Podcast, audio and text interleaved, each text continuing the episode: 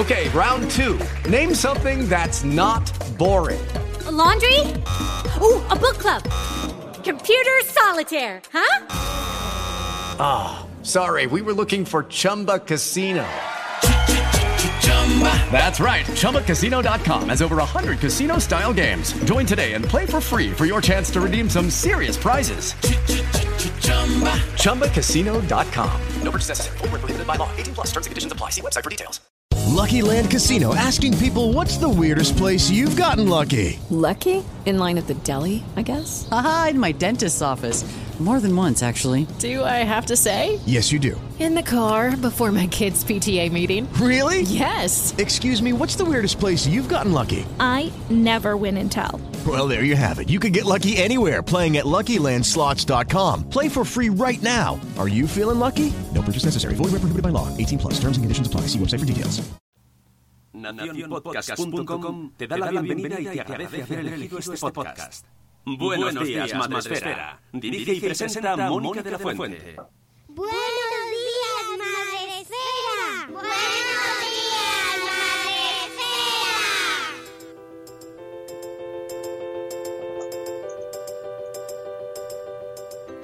Buenos días, Madre Esfera.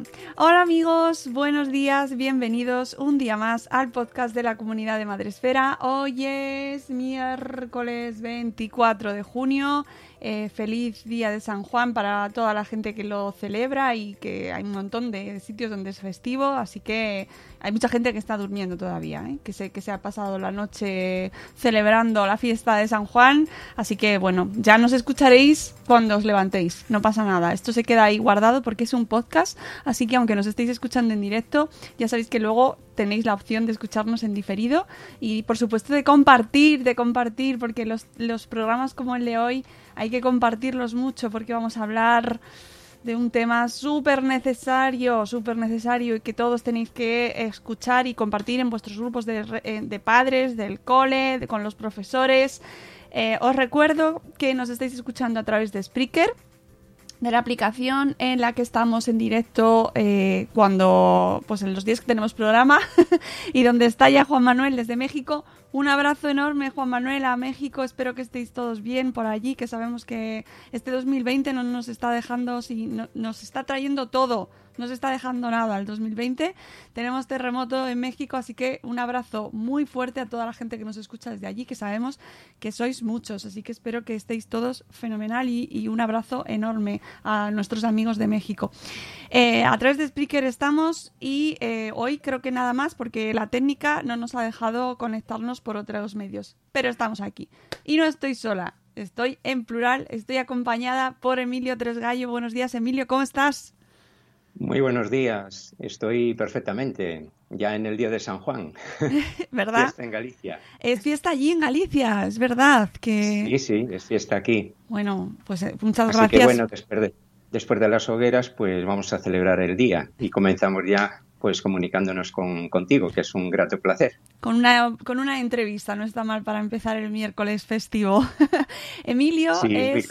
Emilio es pedagogo, es maestro y especialista, está especializado, lleva eh, pues un montón de años, ahora nos va a contar él, eh, trabajando, investigando, divulgando, eh, hablando en conferencias, en charlas con jóvenes, en coles, con familias sobre el acoso escolar. Emilio, ¿de dónde surge esta preocupación por el acoso escolar y todo el trabajo que llevas haciendo? Bueno, pues en realidad surge en torno al, año 2000, 2004, ¿verdad?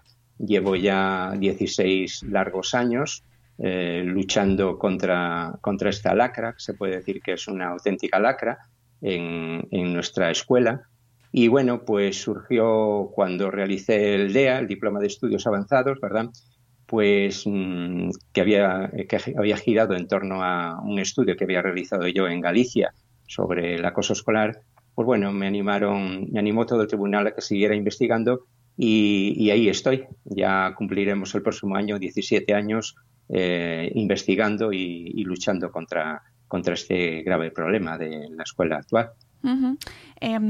Estamos aquí para hablar sobre el acoso escolar eh, y tengo en las manos que no nos ven, pero yo os lo cuento, eh, un libro que se llama precisamente Acoso escolar, los graves peligros de las redes sociales y pautas de intervención, publicado por la editorial Pirámide.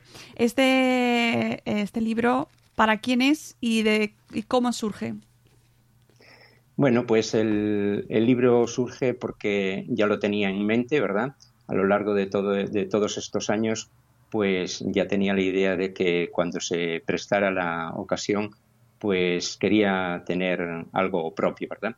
Eh, evidentemente, en el 2011 ya mm, realicé una en grupo, ¿vale? Nos habían pedido que si queríamos colaborar por unos mm, artículos que había publicado eh, yo en Internet, pues una escritora catalana me pidió si quería unirme a un grupo de 20 escritores, ¿eh? especialistas en acoso escolar, para un libro que se publicó en el 2011 ya en Altaria, ¿vale? Y eh, se titula Terror en las aulas. Mm, y bueno, pues participé. Y el capítulo quinto es mío. Entonces, bueno, que ya viene un poco de lejos, ¿verdad? Y eh, como en el 2018, pues mm, mm, pasé al contrato de relevo, me quedó más tiempo para, para seguir en, este tema que me encanta. Y bueno, pues mm, escribí el libro y entonces pues ha salido publicado y ya estoy con, con otro, que ah. es el de los retos, que en concreto a algunas personas, pues a más de 100 les he pasado una encuesta. ¿Vale? Entonces, bueno, pues ahí estamos, mm, bueno, intentando aportar soluciones. Y el libro pues va dirigido a padres y madres, a pedagogos, a docentes, a psicólogos, bueno, y a toda la gente que trabaja con, niños y, bueno, eh, sea pues directamente en la docencia o bien con actividades extraescolares y demás, ¿no? Porque sabemos que el acoso escolar pues puede surgir en cualquier momento y en este, mm, en este momento precisamente pues también eh, no tiene por qué ser en, en el entorno de la escuela, sino que se puede transmitir, se puede llevar a cabo por medio de las redes sociales, véase por Facebook, Instagram y otras redes que están muy en boga entre, entre los jóvenes y los estudiantes. ¿Sabemos en general eh, a qué se, eh, en, qué en qué consiste el acoso escolar, Emilio, desde tu experiencia? Mm, vamos a ver, eh, con relación al acoso escolar, a veces no está mm, bien delimitado el término, ¿verdad? Porque hay niños a veces que mm, vienen diciendo, me están haciendo bullying, que es, como dicen ellos, ¿verdad?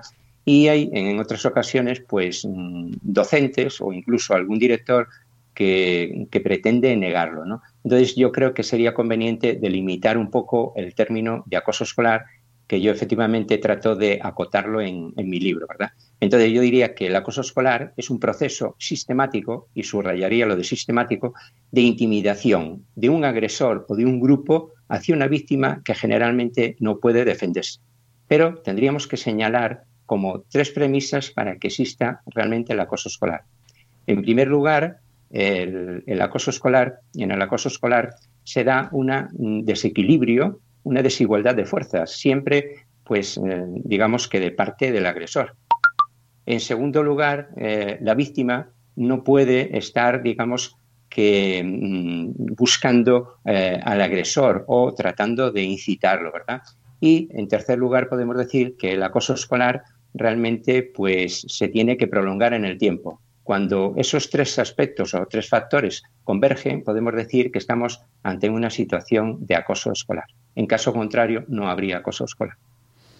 Em, no lo tenemos, o sea, con lo cual deduzco que no, no, lo tenemos tan claro. Las familias y los coles, especialmente, ¿no? Eh, no parece pues que esté muy generalizada esa noción, ¿no? Tenemos, quizás hablamos en otras ocasiones, pues, como bien decías antes, ¿no? Pues de, pues a mi hijo le están haciendo bullying o me están haciendo bullying cuando se dan algunas situaciones de, bueno, de desacuerdo o de lo que sea, alguna, algún problema particular con alguien. Pero se tienen que dar estas tres circunstancias. Sí, sí efectivamente. O sea que, por ejemplo, eh, yo he tenido, pues estoy pensando en un alumno que me llamó pues la, eh, la abuela para que realizara una intervención con él. Entonces la, llevé a cabo 15 sesiones en su casa. Eh, algunas intervenciones las realizaba con, con, el niño solo, ¿verdad? en otras pues con los hermanos y el niño y también con la familia.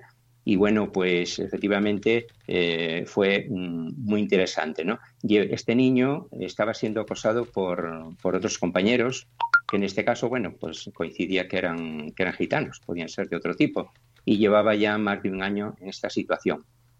Luego, lo del desequilibrio de fuerzas, mm, os pongo un ejemplo. Imaginemos que un niño de sexto está acosando a un niño de segundo de primaria lógicamente hay un desequilibrio de fuerzas. ¿Por qué? Porque el de sexto tiene más posibilidades. Primeramente, pues digamos que va a tener un cuerpo, digamos que va a ser pues eh, más posibilidades en el sentido de que eh, es mayor, le saca varios años y luego en ocasión con, en relación con las redes sociales, pues también tiene más posibilidades para acosarlo por medio de, de su WhatsApp u, u, otros medios, ¿no?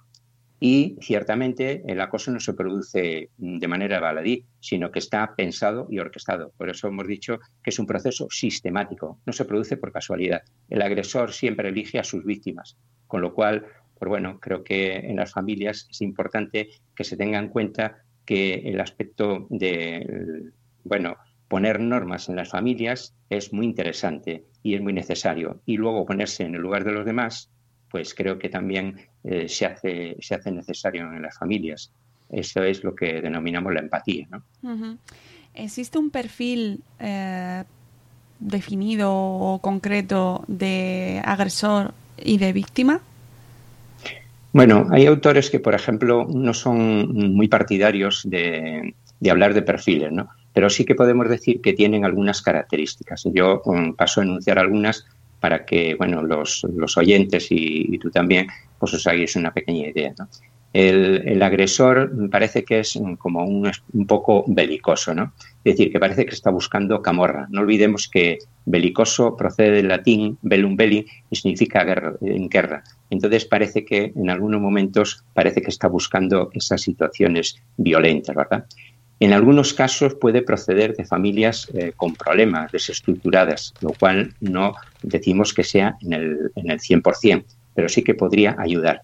Suele ser un estudiante mmm, que tiene poco apego al estudio, por eso podemos decir que en algunas ocasiones pues es repetidor. Al ser repetidor suele estar integrado en un grupo de alumnos que no son los que corresponderían a su edad, con lo cual, al ser mayor, pues tiene también más posibilidades para un acoso físico, por ejemplo, de cara a sus nuevos compañeros. Eh, suele pasar poco tiempo en familia, en oposición a la víctima, que suele pasar muchísimo tiempo en familia.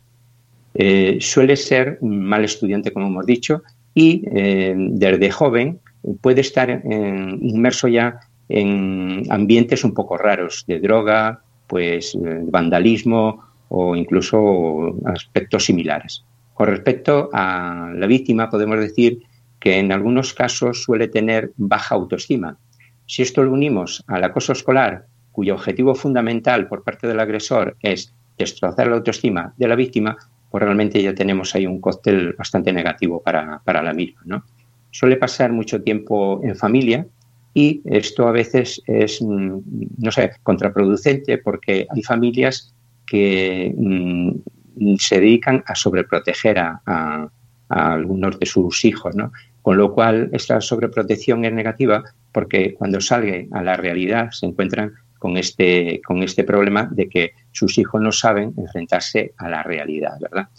Y luego, pues mm, casi siempre, o en muchos estudios al menos así lo determinan, suelen ser muy buenos estudiantes. Se les suelen dar muy bien muchas actividades, tanto eh, lúdicas, deportivas o incluso melómanas. Este es eh, uno de los grandes eh, problemas por parte del agresor, que es la envidia de todas esas cualidades que suelen tener la víctima y entonces por esto surgen en muchas ocasiones los acosos. Y a veces, ya hablamos pues en clases de secundaria, de bachillerato, etcétera, podemos decir que a veces también entre las chicas se han dado um, acosos escolares porque una le ha acusado a otra pues de que le ha robado el novio o similar, porque no olvidemos que en estas en estos momentos y en estas etapas educativas pues ya se entablan parejitas, ¿no? Entonces un poco esto sería más o menos el perfil o, las características de agresor y víctimas. Y por supuesto, pues bueno, están ahí en, en tierra de nadie, casi podemos decir los que observan todo, que saben que existe el acoso escolar y que me parece que podríamos citaros aquí, que son los espectadores. Yo en mi libro y en las conferencias, cuando imparto conferencias, pues sobre todo en la universidad, ¿no?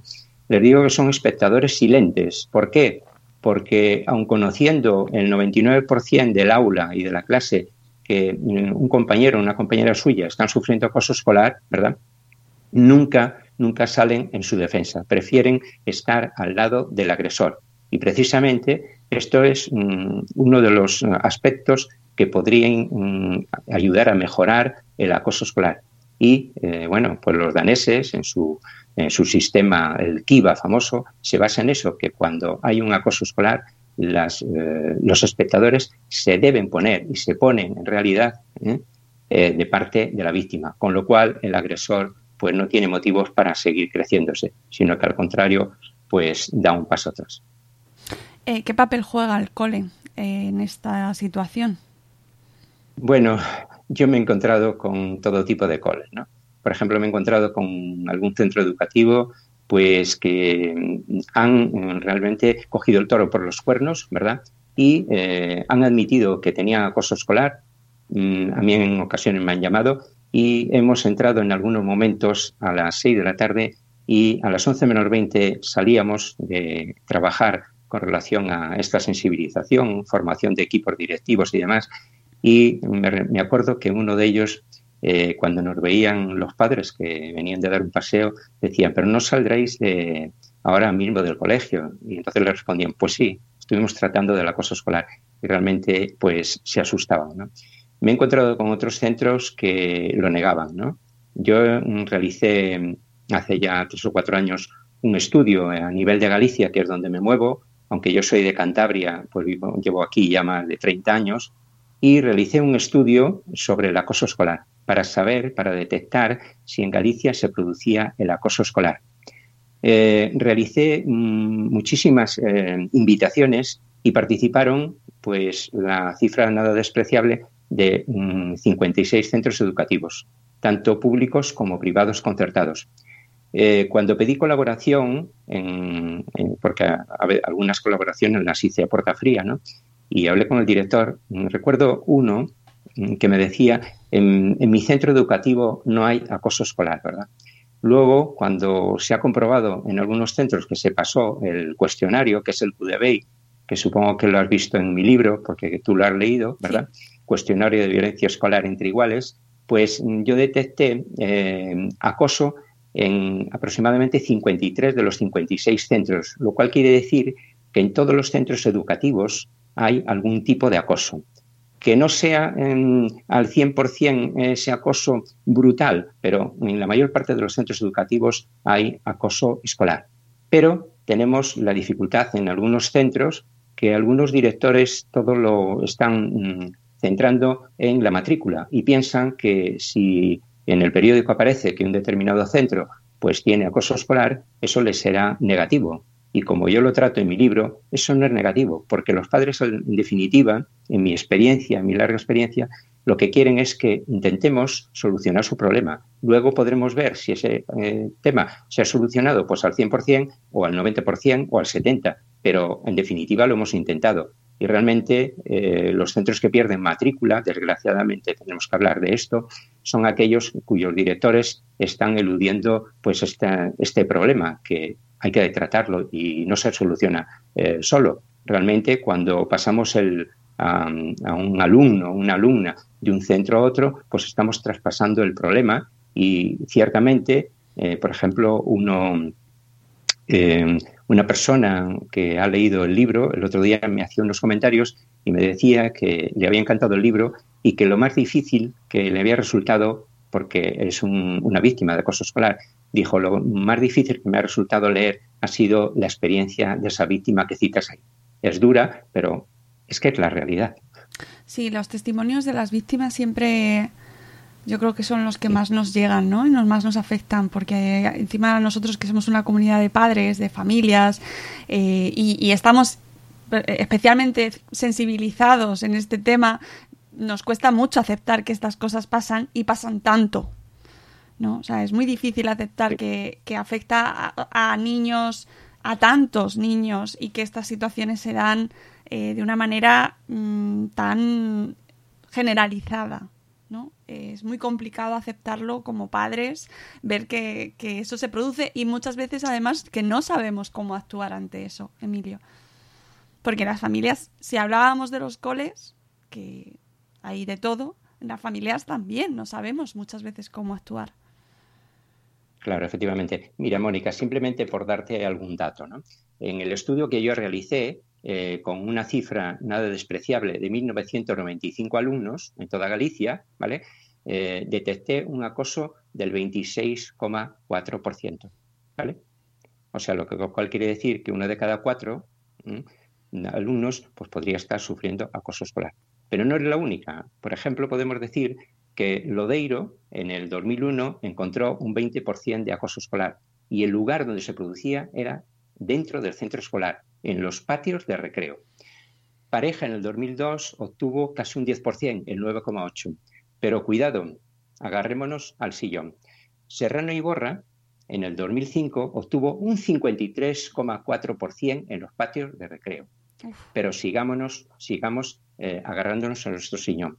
Oñederra y sus colaboradores, en el mismo año 2005, obtuvo un 60% de acoso escolar en los patios escolares. Bien, esta es la realidad, no la podemos negar.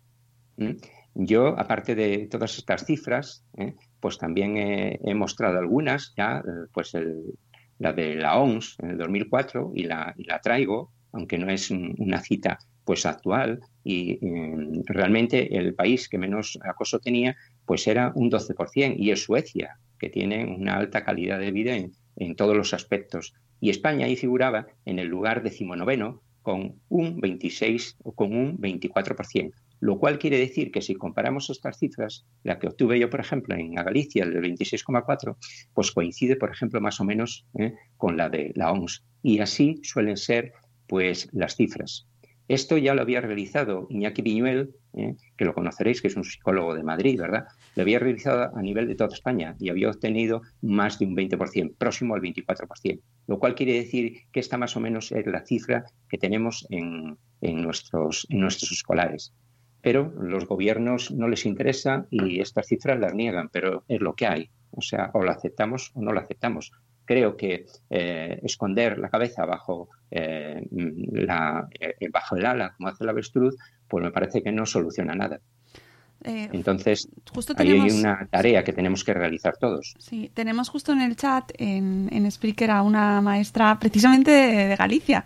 Así que te están ah, escuchando. sí, sí, nuestra amiga Elvira Fernández, eh, que es maestra también en un colegio en, en Porriño, si no me equivoco.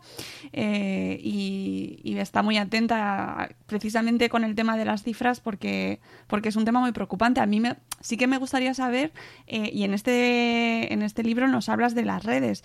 Eh, ¿Influyen, sé la respuesta, pero ¿influyen las redes sociales en este proceso, de, en estas situaciones de acoso? Pues creo que desgraciadamente están influyendo muchísimo. Fíjate, mm, vamos a hacer una pequeña recopilación. Eh, se cree, se cree que en el mundo pues eh, hay mm, aproximadamente 600.000 ¿eh? 600.000 personas que se suicidan, ¿vale? Bien, de 600.000 personas que se suicidan, se cree, se cree que mm, entre 200 y 300.000 personas podrían tener relación con el acoso escolar, ¿vale? Esto cuando lo cito, pues a veces la gente se lleva las manos a la cabeza. Pero no olvidemos que ahora han aumentado los suicidios en todo el mundo y precisamente eh, la causa son las redes sociales. Y eh, va un poco en relación con el próximo libro que voy a realizar, que son los retos. Bien, ahí en los retos nos vamos a encontrar con algunos juegos ¿eh? en los cuales hay eh, una persona que es el sanador, entre comillas, ¿vale? Que nos envía, le envía a los jóvenes, pues una invitación para que comience a jugar a un juego que en principio puede resultarle pues más o menos atractivo, pero después va subiendo de tono y eso tiene consecuencias. Por ejemplo, el juego de la ballena azul, ¿vale? Los niños comienzan a jugar y ahí tienen eh, pues aproximadamente 50 retos. Pero el último reto, ¿eh? tiene por objetivo la muerte. Sube a un edificio de 12 plantas y lánzate al vacío, por ejemplo. Entonces, este, este reto ¿eh? de la ballena azul, pues ya se, se supone que ha causado en Rusia entre 120 y 130 muertes. Por lo tanto, creo que las redes sociales hay que controlarlas y ya te estoy dando algunas pautas que me pedías antes porque es muy frecuente que se pidan recetas para las familias, ¿vale?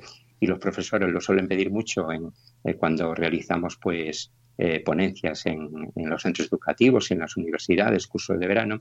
Eh, desde pequeños, como los profesores suelen mandar tareas y a veces pues tenemos que ser realistas, hay que eh, introducirles en las redes sociales y algunas veces se cuelgan tareas pues en el, class, en el Classroom, etcétera, etcétera, pues efectivamente hay que entrar en Internet, porque si no, no les podemos tener en una vitrina, en una, en, encerrados, ¿no? Entonces, ¿qué ocurre? Pues que los niños tendrán que entrar, ¿vale? Pero sucede que tienen que entrar acompañados de sus padres. Y aquí está el kit, ¿vale? Tienen que ir acompañados de sus padres. Les tienen que enseñar a que si el profesor previamente ha visionado y ha dado el visto bueno con relación a una determinada página, pues nosotros no nos podemos entretener y entrar en otra, ¿vale? Tenemos que entrar en esa porque ha sido supervisada y es segura. Entonces, tenemos que acostumbrarles a mm, realmente, pues, eh, digamos, a moverse por las redes sociales eh, y eh, poco a poco ellos también tendrán una capacidad de juicio y así no pueden, mm, digamos que, pues mm, entrar en distractores porque así pueden caer en otros problemas. Por lo tanto, yo diría que los padres tienen ahí una misión. Sin embargo, observamos ¿eh? que los padres no pueden ir al ritmo de sus hijos. ¿Por qué? Porque son nativos digitales. Pero yo mm, lo comento ahí en el libro que los padres necesitan una gran dosis de formación.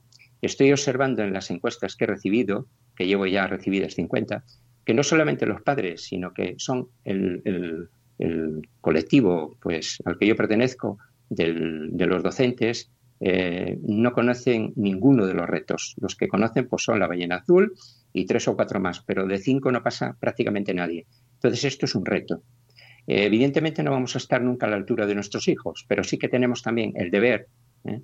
de ponernos un poco al día, porque realmente eh, tenemos que estar acompañando a nuestros hijos. Y luego yo diría también eh, otra receta, y es que cuando se realizan las comidas, podríamos poner una cajita, ¿vale?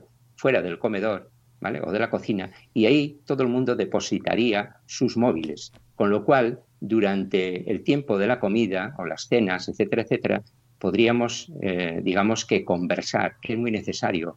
Y de esta manera, pues no podríamos estar digamos, pues ajenos a los problemas que tiene la familia, que es uno de los grandes problemas que estamos encontrando en las aulas. Hay niños que demandan atención y es porque a veces no se les presta lo suficiente en las familias. Luego, móviles sí, pero no a las edades de tercero y cuarto, cuando empiezan ya los padres a comprarse sus móviles, ¿verdad? Sino un poquito más tarde y establecer unas pautas. Hoy, castigar a un niño en la habitación toda la tarde es frotarse las manos. ¿Por qué?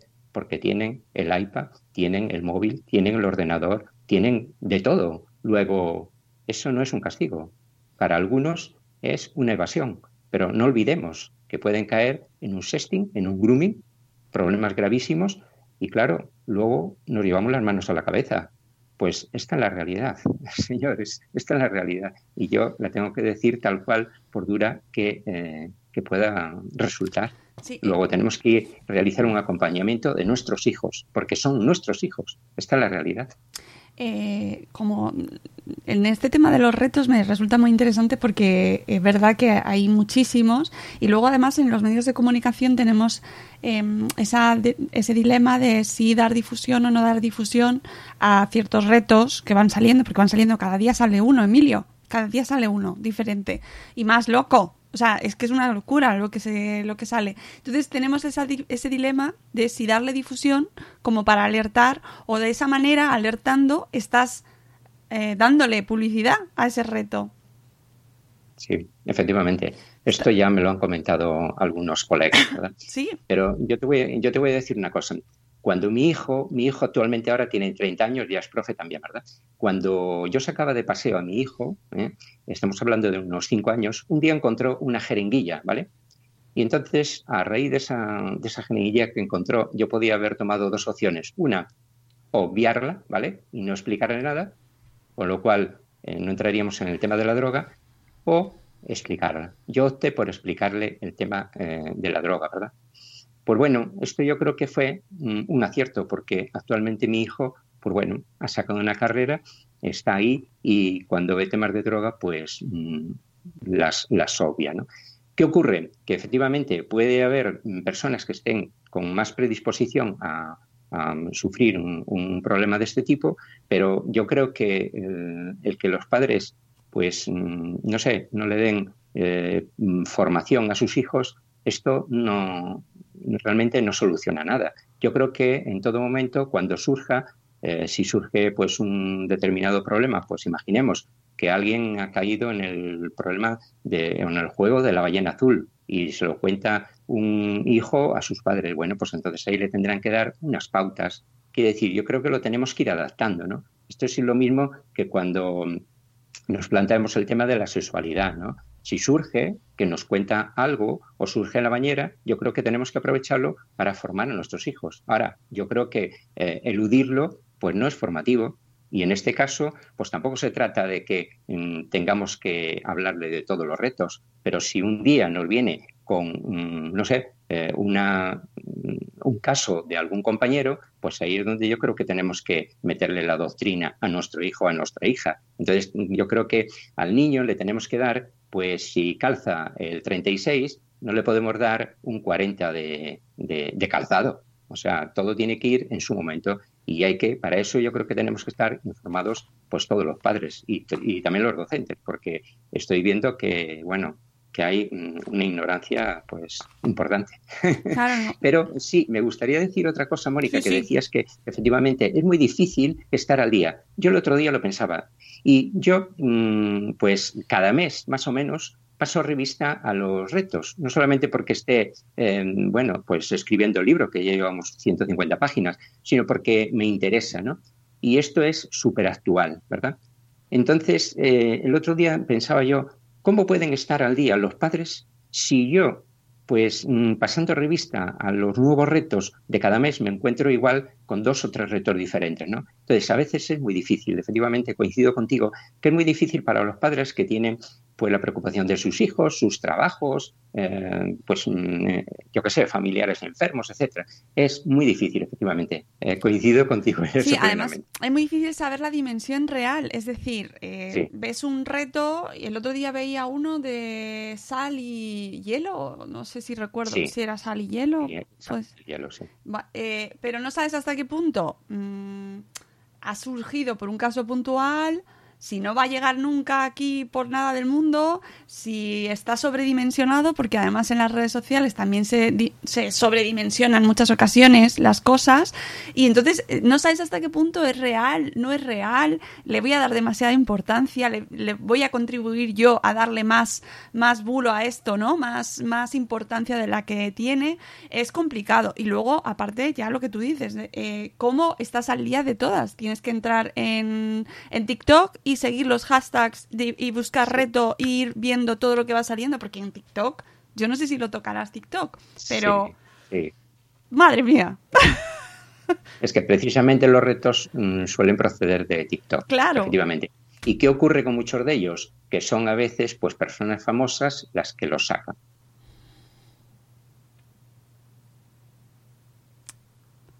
Uy, no sé si hemos perdido a Emilio. Por ejemplo... Eh,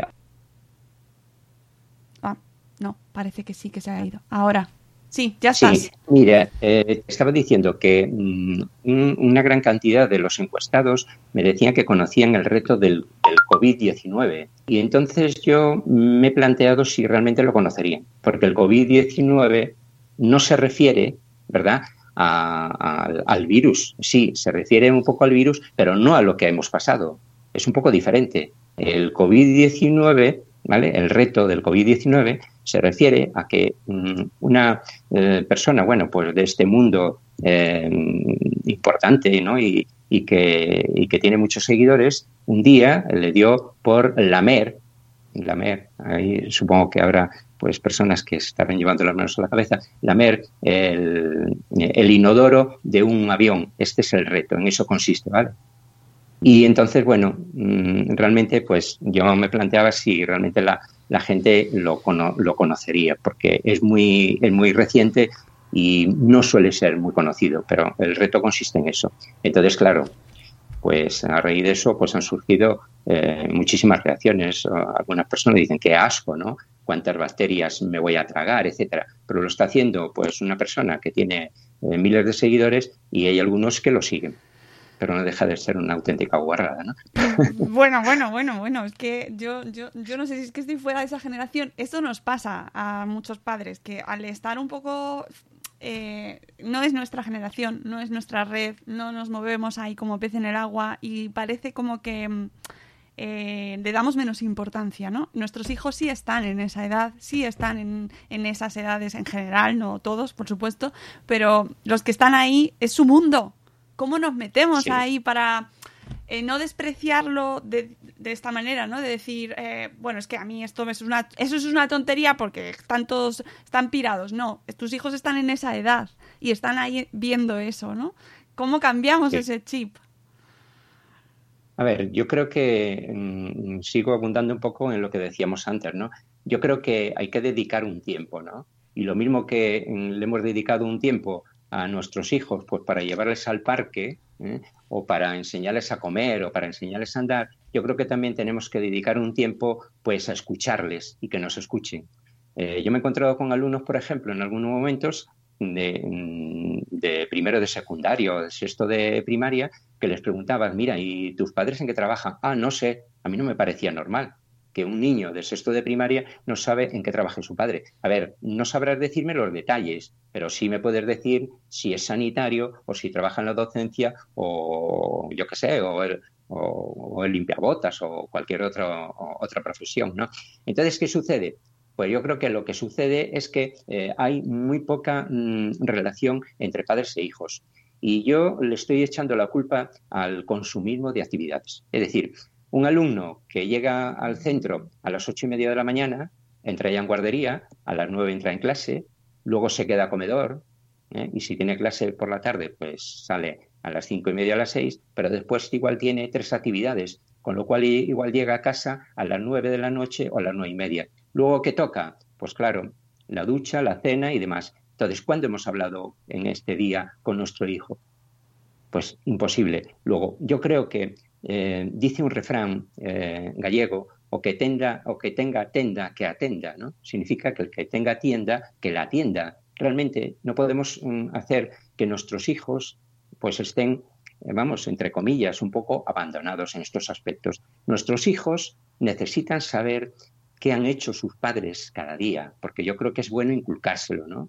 Nosotros necesitamos saber si nuestros hijos tienen amigos, con quién van, con quién se relacionan, con qué pandilla están. Porque, y en eso, bueno, pues yo tengo que romper una lanza en favor de vosotras, las mujeres, y os tengo que dar un aplauso, porque mm, realmente, pues estáis mucho más conexionadas quizá con vuestros hijos, ¿no? Que, igual, pues nosotros los hombres o los padres, ¿no? Entonces yo creo que mm, hay que dedicar, dedicar un tiempo. Por eso decía que a las horas de las comidas es muy importante que no realice cada uno sus comidas en su chiringuito, por decirlo de alguna forma. Ah, pues yo, eh, tengamos en cuenta que los gamer, por ejemplo, están comiendo sus habitaciones. Esto lo están permitiendo los padres. ¿Qué significa? Pues claro, luego tenemos niños dependientes, ¿vale? Eh, tenemos el caso de una niña que estuvo de corta edad, ¿eh? estuvo 10 horas con los videojuegos porque estaba enganchada, era una adicta, y prefirió hacerse pis antes que ir al baño. Luego, claro, esto, mm, esto es porque yo creo que los niños también necesitan que nosotros marquemos unas pautas. Oye, pues la consola la vas a utilizar, pues yo qué sé, el fin de semana dos horas. Es decir, que las normas las, tiene que, las, las tenemos que pactar con nuestros hijos y somos nosotros los que damos las pautas, no nuestros hijos. Ahí está el problema. Cuando un padre nos viene a la entrevista y nos dice, ¿eh? o lo dice a los compañeros, que no puede con sus hijos, le preguntamos su edad y dice, no, mi hijo, mi hija tiene cinco años. Oiga, es que esto no es normal. ¿Y qué va a ocurrir cuando llegue la edad dorada, entre comillas, de la adolescencia? Va a tener usted muchos problemas. Luego, yo creo que no podemos permitir ¿eh? que sea el centro educativo el que ponga normas y, entre comillas, el que dome a nuestros hijos, porque es la mentalidad que tienen algunos padres, desgraciadamente. No, mire, perdone, eh, las normas las impone usted como padre y por eso no es un dictador. El niño, para crecer, necesita normas. Y después nosotros seguimos ¿eh? la continuidad de la familia y seguimos educando a sus hijos. Pero la educación comienza en la familia y es insustituible. Por lo tanto, yo creo que tenemos que realizar nuestra tarea cada uno en, su parcela correspondiente. Eh, bueno, llevamos tres meses que las familias estamos a tope con eso, ¿eh, Emilio? Sí, bueno, pero esto, pero ciertamente esto ha sido un poco, mm, bueno, anómalo, ¿no? y efectivamente eh, lo, habéis hecho muy bien y yo como docente os, os, aplaudo. Y también tenemos que aplaudir a ese profesorado pues que, realmente mm, hay algunos deprimidos, de verdad. Eh, me contaba el otro día un colega, ¿verdad?, de secundaria, me decía, es que yo llevo, y estoy hablando de hace un mes aproximadamente, llevo 1.800 correos electrónicos. Los contesto a las 12, a la 1 de la mañana.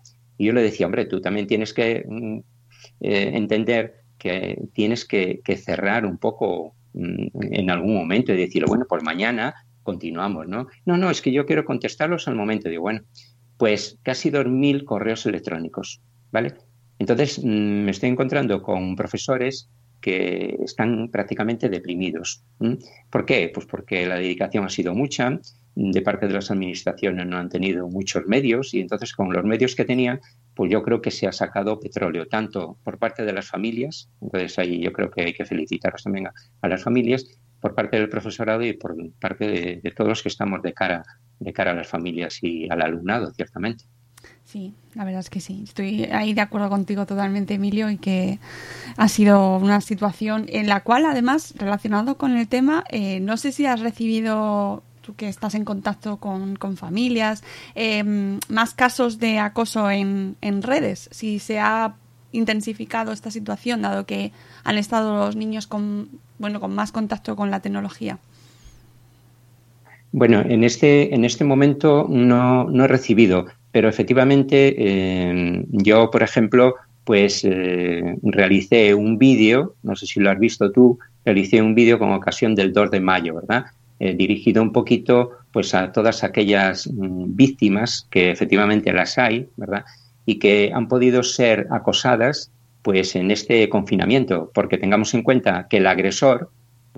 Eh, no va a cambiar de la noche a la mañana. Entonces, eh, todo ese confinamiento que ha sufrido y toda esa agresividad la va a canalizar pues a través de, esas agresiones. Entonces sí que efectivamente realicé un, un vídeo de cara, de cara a estar más cerca de las víctimas y efectivamente les ofrecí también mi correo electrónico para que si querían mm, pues bueno pedirme ayuda yo estaba dispuesto a, escribirles y darles algunas pautas. Ah, ayer justo tuvimos ocasión de hablar con, con, Benjamín Ballesteros de la Fundación ANAR y nos habló de las miles de llamadas que han recibido y de, y de chat, ¿no? de mensajes a través del chat, eh, precisamente con, con, niños, con niñas, con menores eh, que han sufrido violencia y nos hablaba de de violencia, de acoso eh, a través de las redes sociales como una de las de la bueno de, de, las causas en las que se han puesto en contacto con las con esta fundación, ¿no? Con la Fundación ANAR, que me parece eh, tremendo, primero que esté pasando en tu casa y luego que además no nos estemos enterando las familias de que eso está pasando, ¿no? Que quizá volvemos ahí un poco a lo de antes, ¿no? Que es pasar más tiempo con nuestros hijos algo difícil después de tres meses, las 24 horas con nuestros hijos. Pero sí. Sí, mm, precisamente en el 2018, pues mm, se recibieron pues a través de ANAR, ¿no? Sabemos que, no sé si, eh, bueno, los, los escuchantes saben que se suelen realizar llamadas a un número de teléfono que lo lleva ANAR, este lo instauró ya hace dos o tres años el Estado, que es el 900-018-018, ¿no? Que es para casos de acoso y dudas sobre Internet, etcétera, etcétera. Pues bien, en el 2018 se recibieron 1.475 llamadas, ¿verdad? Y de ellas la mayor parte eran de acoso escolar. Pero esto, al contrastarlo con las llamadas que se habían realizado en el año anterior, se, pudo observar ¿verdad? Realmente que había un 20% más de llamadas y de acosos escolares que el año anterior, el 2017. Luego, realmente ahí estamos. Y yo, por ejemplo, en uno de los artículos que, tengo, pues ahora mismo mm, no sé si era en reflexiones sobre el bullying o en, los artículos que tengo en Aula de Innovación Educativa de Editorial Grao, eh, decía lo siguiente, más o menos eh, venía a decir lo siguiente. Eh, en nuestras casas, en las que estamos dotados de puertas blindadas, sin embargo, se está introduciendo el acoso escolar. ¿Por dónde? por las redes sociales, precisamente. Hacía referencia a esto que tú comentabas antes, de que las redes sociales podemos tener blindada en nuestra casa que entran. Y digamos que lo desgraciado del tema es que muchas veces los padres no nos enteramos. ¿Por qué? Porque las víctimas precisamente están súper amenazadas de que no deben decir nada. No olvidemos que eh, la mayor parte de las veces los padres son los últimos en enterarse, ¿vale? ¿Y por qué? Pues porque efectivamente están eh, amenazados de muerte en muchas ocasiones. No digas nada porque si no te voy a cortar el cuello, eh, etcétera, etcétera, te voy a matar y todo esto, ¿no? Por lo tanto, creo que es importante que todos nos eh, concienciemos, concienciemos. Y ciertamente no sirve con realizar un protocolo. De hecho, yo en el libro hablo de los protocolos que se llevan a cabo en los centros educativos, pero hablo con muchos colegas y me dicen que los protocolos se quedan en eso, a veces en papel mojado, mucha burocracia y lo que importa es eh, coger el problema del acoso escolar de frente y tratar de darle una solución. De hecho, no sé si te has dado cuenta, Mónica, en el protocolo, mm, en todos los protocolos que hay a nivel de España, eh, todavía ninguna comunidad ha realizado una evaluación de los mismos. Yo, en ese sentido, he querido ser pionero y aporto pues una mm, posible evaluación de esos eh, protocolos. En eso sería pionero porque no hay nada y mm, bueno, me ha parecido interesante, ¿verdad? Bien, ustedes como administraciones educativas pues me aportan un protocolo, pero a mí no me interesa que ese protocolo bien se quede en papel mojado. Yo quiero ir a la realidad, ¿vale? Y entonces, eh, por eso digo que los protocolos en estos tiempos en el que las redes sociales cambian tanto, las realidades virtuales están ahí, digo que a los cinco años se debería cambiar. ¿Por qué? Porque cinco años, en cuanto a redes sociales, pues es eh, situarnos en el paleolítico. O sea, todo se ha vuelto mm, realmente pues obsoleto, ¿no? Entonces me parece interesante. Bueno, y además el tema de los protocolos eh, es que me parece un temazo porque muchas veces se, se hace para cubrir el expediente, ¿no? efectivamente, este centro tiene los protocolos, estamos especializados, pero luego a la hora de la verdad hay que cumplirlo y ajustarlo a cada caso, ¿no? Y, y personalizarlo en cada situación. Y eso, eso implica recursos, implica tiempo, implica personal formado que eso requiere mucho tiempo y mucha dedicación por parte del centro y por parte de las familias y mucha implicación entre la familia y el centro, que, en muchas ocasiones no se da. O sea, es que es una situación muy complicada, Emilio. Es muy complicado, efectivamente. Un protocolo a un orientador, que es al que le suele tocar normalmente esto, a un orientador, pues igual le puede robar, porque digo robar, entre comillas, porque tiene que cubrir mucho papeleo al cubrir mucho papeleo, pues igual le lleva 40 horas, pongamos por caso, pero esas 40 horas las tenía destinadas pues para tratar a un alumno que no tiene método de estudio, por ejemplo, ¿vale? Pues a otro que, no sé, pues que igual es hiperactivo y entonces hay que, hay que dedicar sesiones a otro que es muy nervioso y entonces le voy a enseñar el arte de la relajación. O sea, muchísimas actividades tiene el orientador escolar. El orientador escolar, si tiene 100 horas para dedicar a, sus alumnos, ¿verdad?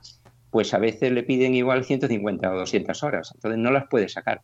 Vienen los protocolos, pues hay que atenderlos, pero realmente yo creo que no están eh, bien diseñados. ¿Por qué? Porque se quedan eso, en, una teoría. Y claro, mm, en esto, pues los españoles, desgraciadamente, yo creo que somos bastante especialistas. ¿no?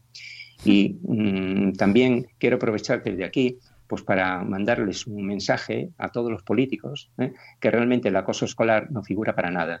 Y también a los medios de comunicación. Me he llevado muchas sorpresas, ¿verdad?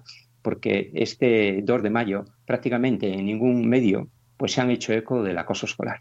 Con lo cual quiere decir que el acoso escolar aumenta, pero como parece que no tiene tanta tirada y tanta audiencia, ¿verdad? Pues mm, bueno, no, no sacamos entrevistas y me parece muy importante, porque realmente eh, los hijos de hoy serán los gobernantes, los médicos, los docentes del mañana. Y yo, como persona implicada en este tema, quiero que sean personas equilibradas. Y con el acoso escolar no van a ser equilibradas, porque su lacra va a seguir a los 30, a los 40 años, y eso prácticamente nunca les va a abandonar. Me parece muy serio que los políticos no se hagan eco de este, de este tema. Y sí de otras Mm, bueno, de otras bobadas que a veces estamos viendo en, los en el Congreso y demás. Y bueno, pues no sé, yo creo que mm, los políticos necesitan una formación, habría que darles un buen curso de acoso escolar, de verdad, a ellos los primeros. Sí. Estoy muy dolido, estoy muy dolido con los, con los, con algunos medios de comunicación y también con los políticos, de verdad.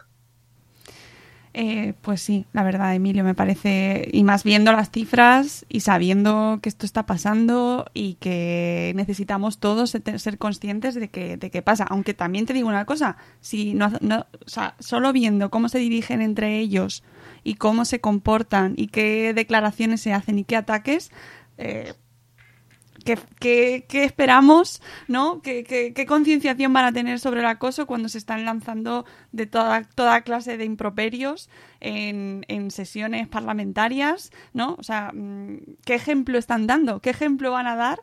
¿Y qué ejemplo de, preocupación sobre acoso? Cuando no se respetan ni las formas en, en, el ámbito político, ¿no? O sea, pues no me extraña que pues, se le dedique cero tiempo al acoso escolar, lógicamente. Claro, Mónica, pero hemos de decir que nuestros hijos, nuestros alumnos, aprenden no porque yo como padre o como docente les diga, sino por mi conducta. Claro. Yo soy, yo soy profesor en el aula, pero también lo soy las 24 horas cuando salgo del aula. Y esto es lo que no se lleva. Es decir, alguien podría decir, ah, mi alumno me ve como profesor cuando estoy en el aula, pero cuando salgo voy a hacer lo que me dé la gana. No, yo no soy un verdadero docente si ocurre eso. Por lo tanto, yo creo que eh, la imitación, ¿vale? Eh, es muy importante por parte de nuestros hijos y por parte de nuestros alumnos. Y entonces, si un padre quiere que su hijo pues recicle, pues tendrá que hacerlo él y lo tendrá que ver. Si quiere que no tire pues papeles a la calle y él cuando está esperando a su hijo en la salida del colegio tira la colilla en las escaleras, pues realmente ahí no hay coherencia. Y es lo que nos falta, la coherencia. Mm. Sin embargo, aunque he dicho que hay mm, pues una gran cantidad de políticos pues que no se preocupan por este tema, pues he de decir que sí que hay algún político, efectivamente, que bueno, se lo han tomado en serio. Y uno de ellos es la persona que ha realizado uno de mis prólogos, que lleva dos. Uno es el profesor Javier Urra, que no es político, pero otro es el presidente de mi comunidad, que me siento muy cántabro, que es eh, Miguel Ángel Revilla. Miguel Ángel Revilla, cuando le pedí, pues a través de otras, de otras manos, ¿verdad?, que mm, si podía mm, realizar el prólogo, pues efectivamente accedió y creo que es una persona muy sensibilizada con este tema, porque bueno, no sé si los que no han leído el libro no lo saben, pero los que lo han leído ya lo ven ahí, y no es un secreto, simplemente en, los programas de televisión, ya lo ha dicho en algún momento, eh, Miguel Ángel Revilla sufrió acoso escolar cuando era un chaval porque venía del pueblo, que él está muy identificado con el pueblo, ¿verdad? Y por la forma de hablar que tenía, pues eh, era menospreciado por sus compañeros. Entonces, bueno, pues tengo que decir que este es un hombre que está comprometido con temas de acoso escolar y yo le tengo que dar las gracias pues públicamente eh, desde, este medio, por ejemplo, ¿verdad? Entonces, No, y además Pues, es que hace, parece que no, pero hace mucho que figuras públicas se posicionen.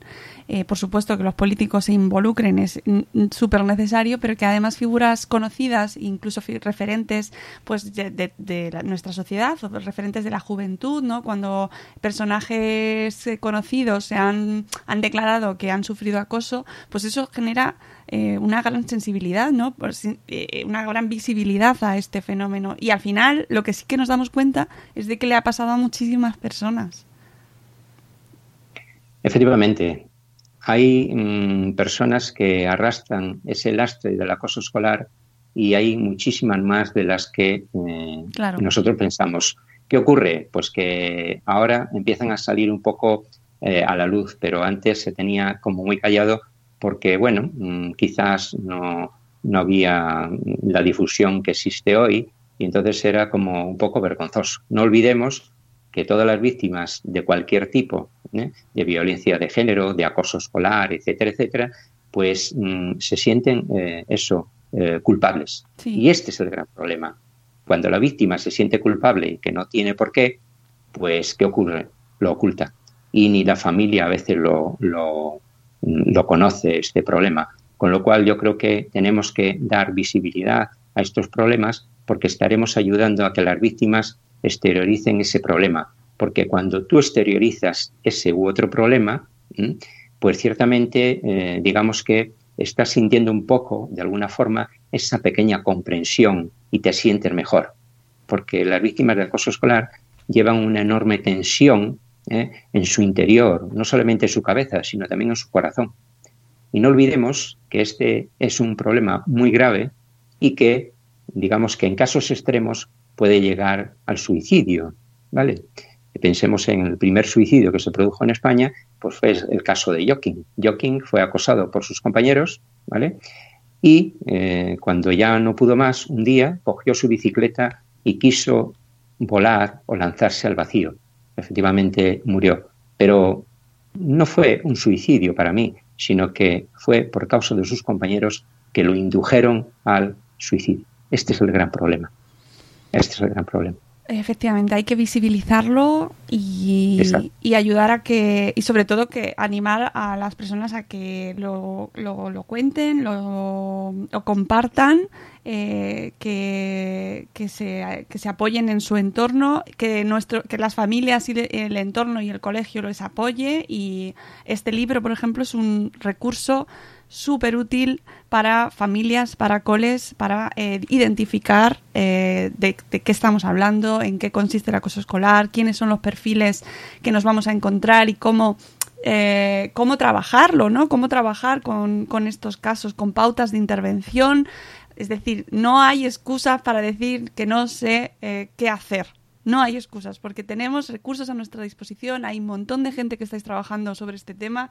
Emilio, en tu caso, hemos atraído aquí en el programa en un par de ocasiones a Pablo Duchemón, también que ha escrito sobre, sobre bullying y contando su propia experiencia. Además, en el libro Te espero a la salida, que es súper recomendable también y hay que hablar sobre ello y, y no, eh, no esconderlo y no culpar a las víctimas nunca, ¿no? Al contrario, apoyar a las víctimas. Así que eh, tenemos mucho trabajo por hacer, Emilio. Ya estamos esperando ese segundo libro que, que publicarás, supongo que en los próximos meses o en el próximo año. Ya te damos tiempo, te damos tiempo. Para- Bueno, a ver, mm, los libros este mm, que, que tú tienes ahí, pues eh, me ha llevado aproximadamente un año. Quiero decir, a ver, mm, si quieres hacer algo práctico, pues lleva tiempo. Claro, no, no, y además- sacar un libro en tres meses. Y además es que Pero- se- tiene mucha investigación y mucho, mucho dato y mucho fondo, con lo cual tiene, tiene mucho tiene- trabajo detrás. Pero tiene una cosa que tú has mm, ahora, mm, digamos que tocaste así un poquito, eh, y es el tema de los indicios, Mónica. Eh, el tema de los indicios es una tabla que yo aporto ahí los indicios que pueden tener, que si quieres lo, en- le pasamos, mm, digamos, pues brevemente cuatro pinceladas, los indicios que puede tener una familia, ¿vale? O un profesor para saber si su hijo, su, su alumno está sufriendo acoso escolar, ¿vale? Entonces yo he puesto ahí una tabla vaciada para que los padres le vayan poniendo cruces ¿Cuándo se produce? Pues si mi hijo resulta que mm, antes estaba pegado a las redes sociales y ahora no quiere acercarse a, ellas, pues algo está sucediendo. Si mi hijo, pues antes comía pues mm, muchísimo y ahora realmente mm, ha dejado de comer, algo está sucediendo. Entonces eso lo podría ir poniendo con una cruz, con un lápiz en esa tabla y cuando aparezca efectivamente que eso sucede pues muchas veces o siempre yo tengo que ir al centro educativo, ponerme en contacto con la persona que teóricamente más conoce a mi hijo, que serían los tutores, y entonces ahí el orientador le podría pasar un test, que sería la forma, digamos, más científica de comprobar eso, ¿eh? pues eh, ahí comprobaría que nuestro hijo está sufriendo acoso escolar. Si nuestro hijo pues viene con la ropa sucia, etcétera, y le preguntamos, él nunca nos va a decir la verdad, va a escabullir la pregunta, ¿verdad? Si nuestro hijo tiene terrores nocturnos, pero no de aquellos que sufríamos a los cuatro o a los cinco años, sino que está, pues realmente, como eh, digamos que en sueños está eh, aguantando y sosteniendo una especie de pelea con sus agresores, algo le está sucediendo a, nuestro, a nuestro hijo, a nuestra hija, o incluso pues cuando caen en anorexia, ¿no? Esta es alguna, también una consecuencia grave del acoso escolar. Pues bien, todo eso lo, he puesto de manera muy práctica, pero claro, eso me ha llevado horas pensar que esto es muy práctico para los padres y pueden realmente, pues poniendo ahí unas cruces de lo que están observando sus hijos, pueden detectar que está ocurriendo algo. Si luego lo contrastan pues con el, con el profesor, ¿eh? que es su referencia, que es el tutor, que es el que más le conoce, podemos llegar a la conclusión al pasar el, test de que nuestro hijo está sufriendo acoso escolar. Y en ese momento yo tengo que decir que el centro educativo y el director, ¿eh? en primera persona, tiene que ponerse a disposición de las familias las 24 horas. Me da igual a las 7 de la tarde o a las 3 de la madrugada. El centro educativo, así es como se ganan los alumnos. No escabullendo el bulto. Hay que ponerse a disposición de esa familia.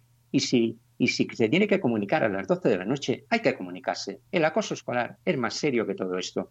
Yo creo que la vida de un alumno que puede estar en juego, hay que salvarla.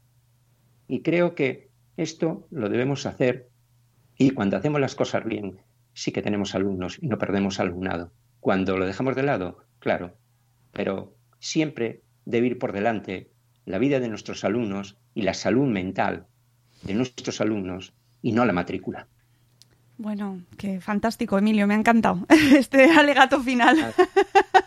Pues creo que, creo que es importante, ¿verdad? No, no, me parece muy necesario y, sobre todo cuidar la salud mental de nuestros, de nuestros niños. Y me voy a quedar eh, con algo que has comentado antes, eh, estar con nuestros hijos, estar con ellos.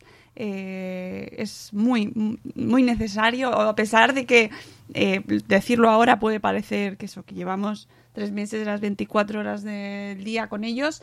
Los tenemos aquí con nosotros todo el rato, siempre, pero es muy importante pasar tiempo con ellos, establecer comunicación de verdad, saber qué les pasa y, qué están haciendo dónde están, cuáles, quiénes son sus amigos, ¿no? qué, qué, es lo que les pasa, qué es lo que les interesa, aunque a nosotros no nos interese en absoluto. Saber en qué redes están, a qué juegos juegan, qué películas les gustan aunque cueste trabajo porque no nos interesa en absoluto. Claro, pero eso, pero mm, de esta manera estamos realizando también una prevención, Mónica. Entonces, yo creo que esto es muy importante, interesarnos por nuestros hijos en estos aspectos, que a veces efectivamente, pues igual estamos en otra órbita, pero imaginemos un niño pequeño de infantil que te viene contando, ¿verdad? Un día que has tenido un trabajo y un día, pues, dodemo, como decimos en Galicia, de, los demonios, ¿verdad? De gatos y perros, ¿verdad? Y te viene diciendo, es que mi amiga no me junta, no, no es mi amiguita. Claro, para ese niño se le cae el mundo encima, que su gran amiga, pues hoy la ha dejado de lado y piensa que nunca más pues va a ser su amiga.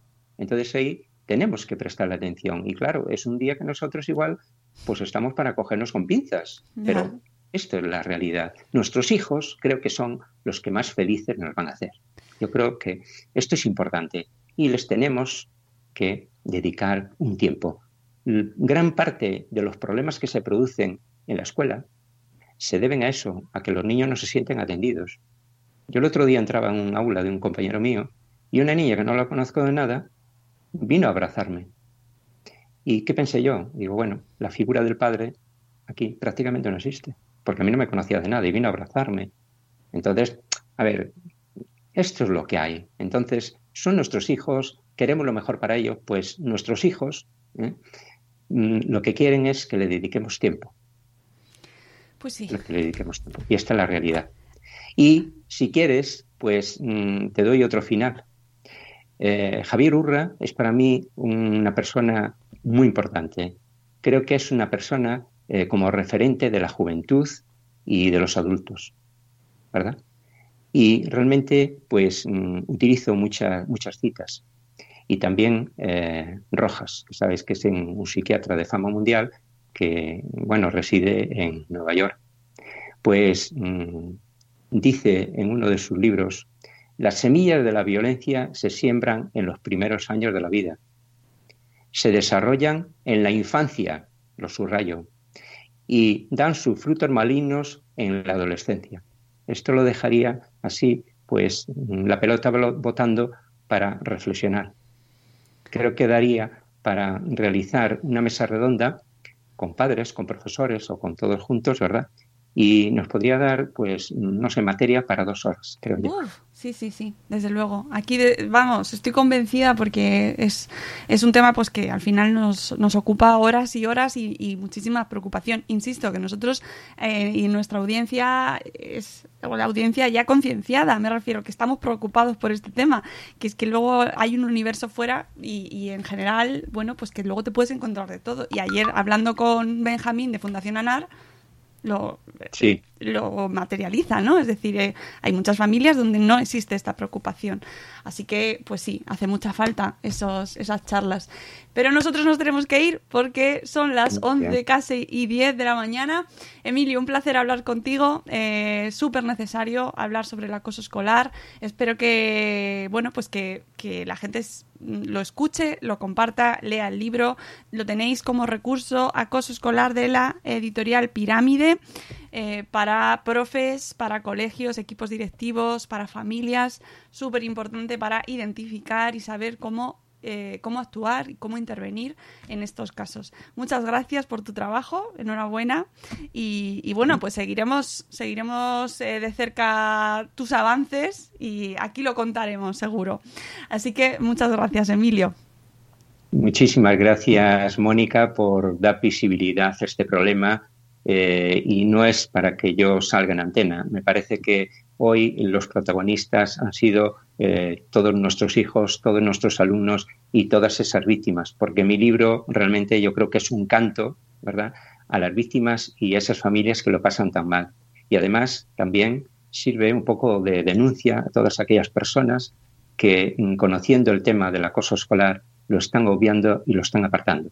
Así que mm, cuando quieras estoy a tu disposición y a disposición de los oyentes y si hay alguien que quiere comunicarse pues conmigo le facilito mi correo emiliotresgallo.yahoo.es y siempre suelo contestar, ¿vale? Así que mm, gracias por tu programa, Mónica, y creo que mm, estamos haciendo una labor importante para todos los alumnos, para todos los hijos y ellos quizás pues nos lo agradecerán sino hoy en el futuro, porque estamos haciendo que este problema, que es grave, ¿verdad?, pues se visibilice y quizás pues algunos mm, alumnos de los centros educativos o algunos padres den ese paso ¿eh? y eh, vayan a la dirección y digan que sus hijos están eh, sufriendo acoso escolar. Porque a veces, a raíz de haber pasado un cuestionario, y a mí me ha sucedido, los padres han dado el paso y han comunicado que sus hijos tenían un problema de este tipo.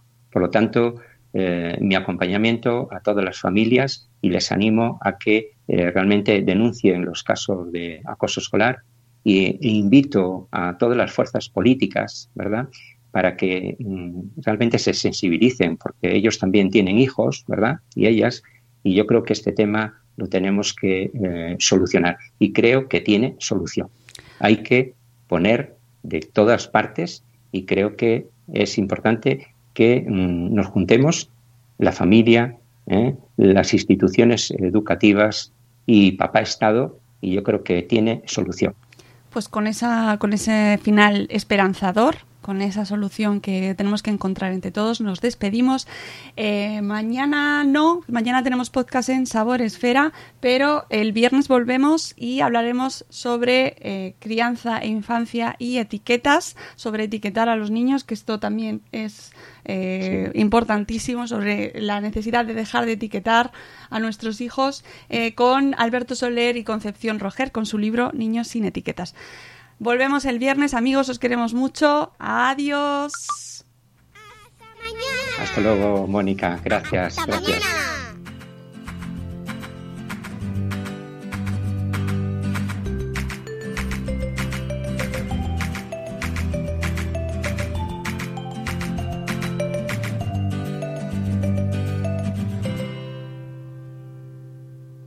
En Sherwin Williams somos tu compa, tu pana, tu socio, pero sobre todo somos tu aliado, con más de 6.000 representantes para atenderte en tu idioma y beneficios para contratistas que encontrarás en aliadopro.com. En Sherwin Williams somos el aliado del PRO.